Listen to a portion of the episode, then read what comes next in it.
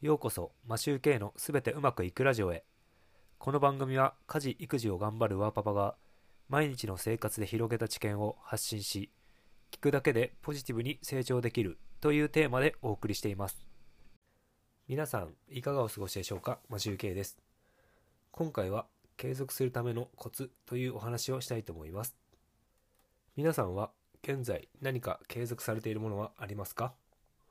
先日習慣を臨機応変に対応するメリットというお話をしました。どういった内容だったかというと簡単に言えば朝活を例に挙げて朝活を習慣化するためには複数のやることを用意しておくということでした。朝活という行動の中にライブ配信ランニング読書など複数のやることを用意しておき状況に合わせてどれをやるかと選ぶということです。習慣を一つに縛らなければいけないわけではないので考え方を変えてみてみましょうということです。さて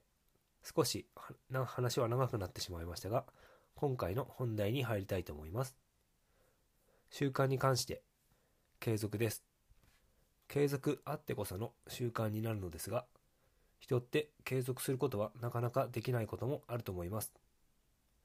継続力がないという悩みも持ってる人も少なくないとは思います。それでも継続ができる方法というかコツがあるので共有したいと思います。それはどんなコツかというと物足りないと思うくらい緩く継続することです。どういうことかというと例を挙げてみます。例えば筋トレをする習慣を身につけるとした場合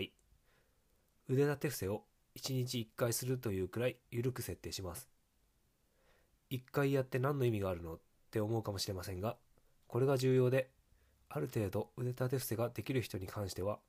1回やっても全然物足りないと思います。腕立て伏せをあんまりやったことがない人でも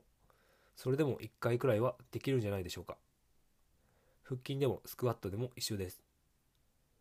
なぜここが重要かというと